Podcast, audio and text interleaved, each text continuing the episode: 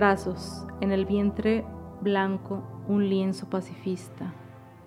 Fue tu perfume, el cigarro, refulgentes amantes de aguarrás y embrujada en carmín, sangre resurgida en los naranjas de un sol exhausto, que se derrite ardoroso en el amarillo ocre, un horizonte despiadado, en los ojos matices café, en el reflejo de aceite, el pardo pincel, labrando sedosas caricias, fui el pretexto de las líneas. Los cuerpos víctimas benevolentes, creados bajo el boceto de tus manos, que amorosos observan la exquisitez de las formas. Muy buenas noches, queridos radioescuchas. Nuevamente tenemos a nuestra invitada de honor, Maggie, que abre el segmento con este sublime poema. Maggie, buenas noches, bienvenida. Buenas noches, gracias. Este es un poema que fue, es dedicado a mi madre porque pintaba, es un poema dedicado a, las personas que se dedican a, hablar con el pincel. Sí, sí, totalmente nos transporta a eso y hace, pues bueno, unos cuantos episodios también tuvimos una invitada pintora. Este, híjole, fíjate cómo ya empiezas también a conectar ambas, ambas este, Las artes, se conectan. Aquí es, aquí hablo cómo, cómo se engendra. Hago una mezcla de cómo un pintor puede engendrar una obra y cómo se engendraría también al mismo tiempo un ser humano. Es muy similar. Por eso hablo del vientre, por eso hablo de los amantes, por eso hablo de los pinceles, porque son herramientas así como como si, fuese, como, como si fuesen los órganos sexuales mismos que hacen la creación, que crean algo.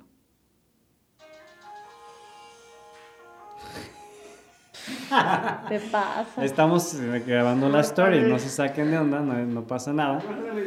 Pero este es un momento muy sensual, como ya lo pudieron ver.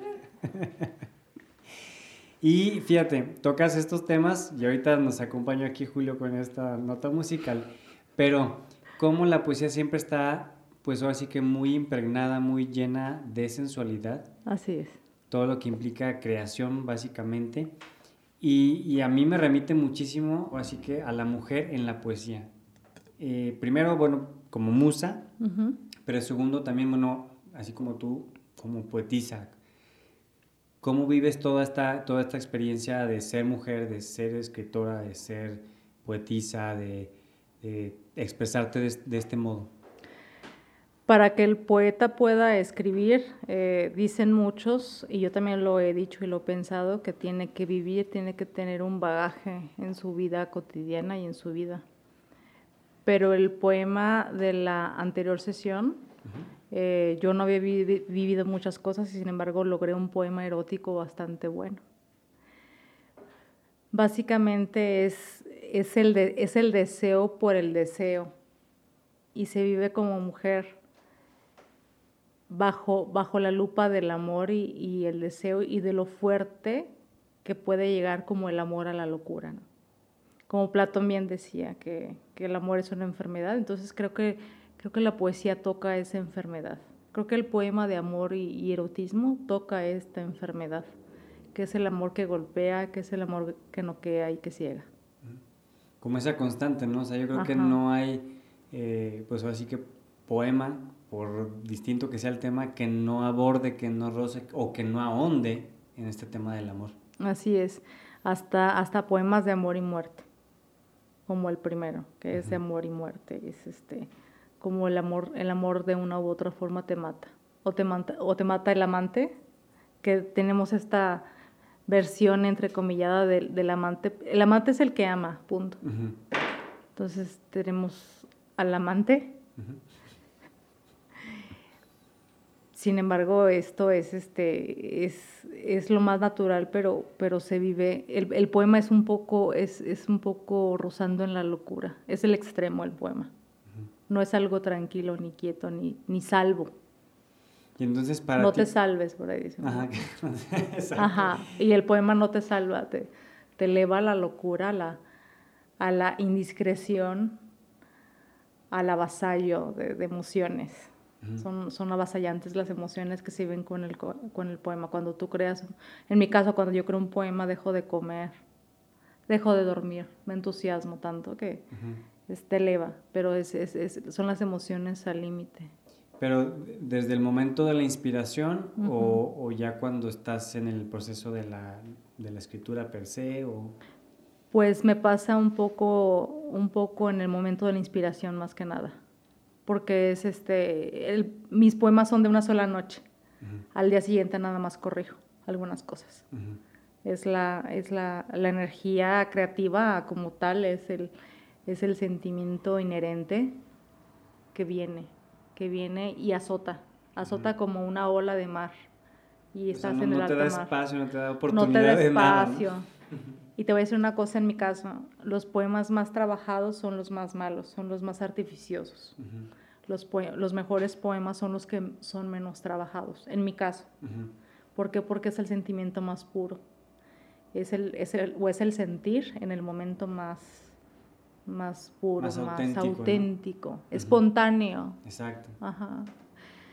Y también tiene que ver con mi personalidad, porque me considero una mujer muy espontánea y eso me ayuda a vivir y experimentar muchas cosas y aventarme, a hacer muchas cosas, porque yo, pues ya me viste, digo, veo un animal y yo corro a, a sobarlo. A mí no me importa, a mí me importa muy poco lo que diga la gente.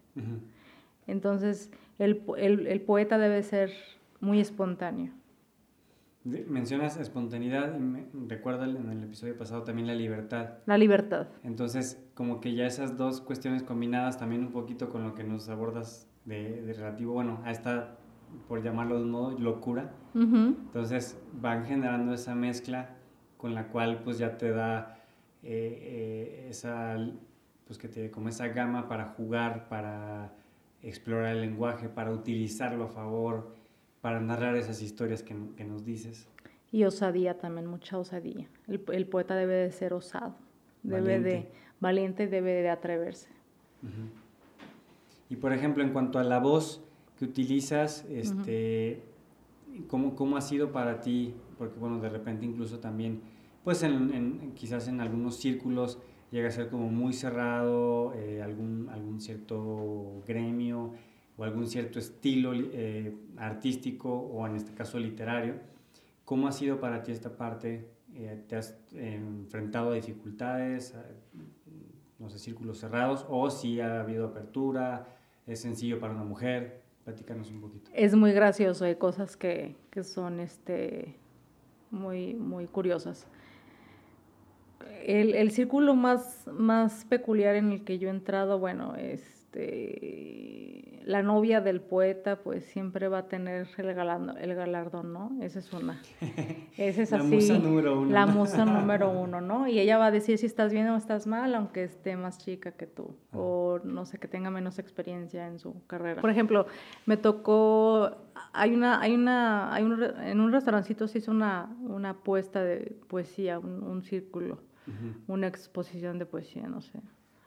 Mm, y fue muy chistoso porque una señora que leía poemas este, bajo, bajo la lectura de los libros de, de, orientación positiva, ¿no? vamos a llamarlos así. Y fue... Nuevo género. Fue, Ajá, fue graciosísimo porque la señora se levantó, dijo su poema horrible, pues no, no, no. O sea, no puedo, lamentablemente no puedo permanecer, no puedo tener una postura neutral y decir es que cada quien no, un poema es un poema y este y, no me puedo no me puedo salir de lo que no es poema y que no tiene estilo literario. Lo que tiene estilo literario pues es un poema y tiene que tener cierta estructura, ritmo, cadencia, tiene que contar una historia, si no no lo es. Entonces esta señora se levantó, dijo su poema en, en libro en base a un libro de positivismo de esos de la nueva era. Y fue muy chistoso porque terminó su poema y luego se levantó como una especie de representante y dijo, hermoso poema de, la, de fulana de tal, démosle un aplauso. O sea, es que ahí, ahí, ahí, pierde incluso voz ella, o sea, no, no, no tienes por qué ovacionar. Vivimos en una, en una sociedad de la, de la ovación gratuita. Ya no, te, ya no te debe de costar trabajo el llegar a la gente. Y entonces, por ejemplo, con tu poesía, si buscas que, que, sea auténtico, digamos, ese, sí. esa conexión que logres. Por supuesto, por supuesto. Y por ejemplo, me imagino conocerás a otras mujeres que también escriben. Sí. Este, ¿Cuál ha sido tu vivencia? ¿Qué, qué has logrado percibir, eh, obviamente con tu experiencia y lo que has observado en ellas? Por supuesto, mira, yo reconozco mucho a Anja Aguilera, que de, si me escucha en algún momento le mando saludos. Ella escribe una poesía erótica muy buena, es muy buena su, su, su literatura, su marido también escribe, pero ella es muy libre o sea, volvemos a la característica personal de que es muy libre y, y el poeta debe de, de, quitarse esas capas de, de, de qué dirán, de, de, pues prejuicios, ajá, de prejuicios, exactamente. Entonces, ajá, tabús. Que hay tabús en todo, o sea, hay tabús hasta Podemos pensar que hay tabús en estos temas de la homosexualidad o algo así, no, hay muchos tabús todavía en la mujer misma. Entonces, autoimpuestos. Autoimpuestos. Entonces, para que una mujer hable de su sexualidad abiertamente, toque en un poema, perdón, el tema del orgasmo, por ejemplo, es muy, muy difícil. Entonces, Anja, para mí, mi mi parecer, hace un muy, muy buen trabajo. Sí, la ves como un exponente que se da esa libertad. Que se da esa libertad y tiene muy buena, muy buena pluma, decimos por ahí. Tiene muy buena figura literaria, tiene muy buena voz literaria, tiene buena estructura, etc. Entonces, este, también hay otras mujeres que son buenas, que son, que son buenas. Pero, pero sí le hace falta más a la mujer mexicana aventarse. Mm, Expresarse, exponerse cuando tú te expones, cuando eres libre te expones. ¿A qué me refiero con que te expones? Mm, pierdes esta cosa de quererte, de no quererte sentir vulnerable y ahí estás. O sea, estás vulnerable, pero está bien. Mostrarse tal cual Mostrarse, ajá, expone, es una forma de exponerse. Ajá. Entonces, de tal cual eres y tal cual sientes y tal cual piensas, ¿no? y muchos seremos censurados por ello. Claro, siempre por los días de los días. claro. Amén, ¿no? Entonces, soy, me considero una libre pensadora, me considero, a mí, no, a mí nadie me impone qué pensar, ni qué creer, ni qué avalar y qué no avalar. Entonces, eso me hace libre y, creo que eso es muy bueno para un artista. Y la poesía obviamente es tu herramienta número uno, pues con la que practicas y fomentas esa libertad personal. Sí, sí, aunque yo soy libre todo el tiempo, o sea, si yo veo algo que me gusta lo, lo, lo procuro. Lo procuro en medio de la calle con los autos. Si veo una, si veo un animal, detengo el tráfico y voy a acariciarlo.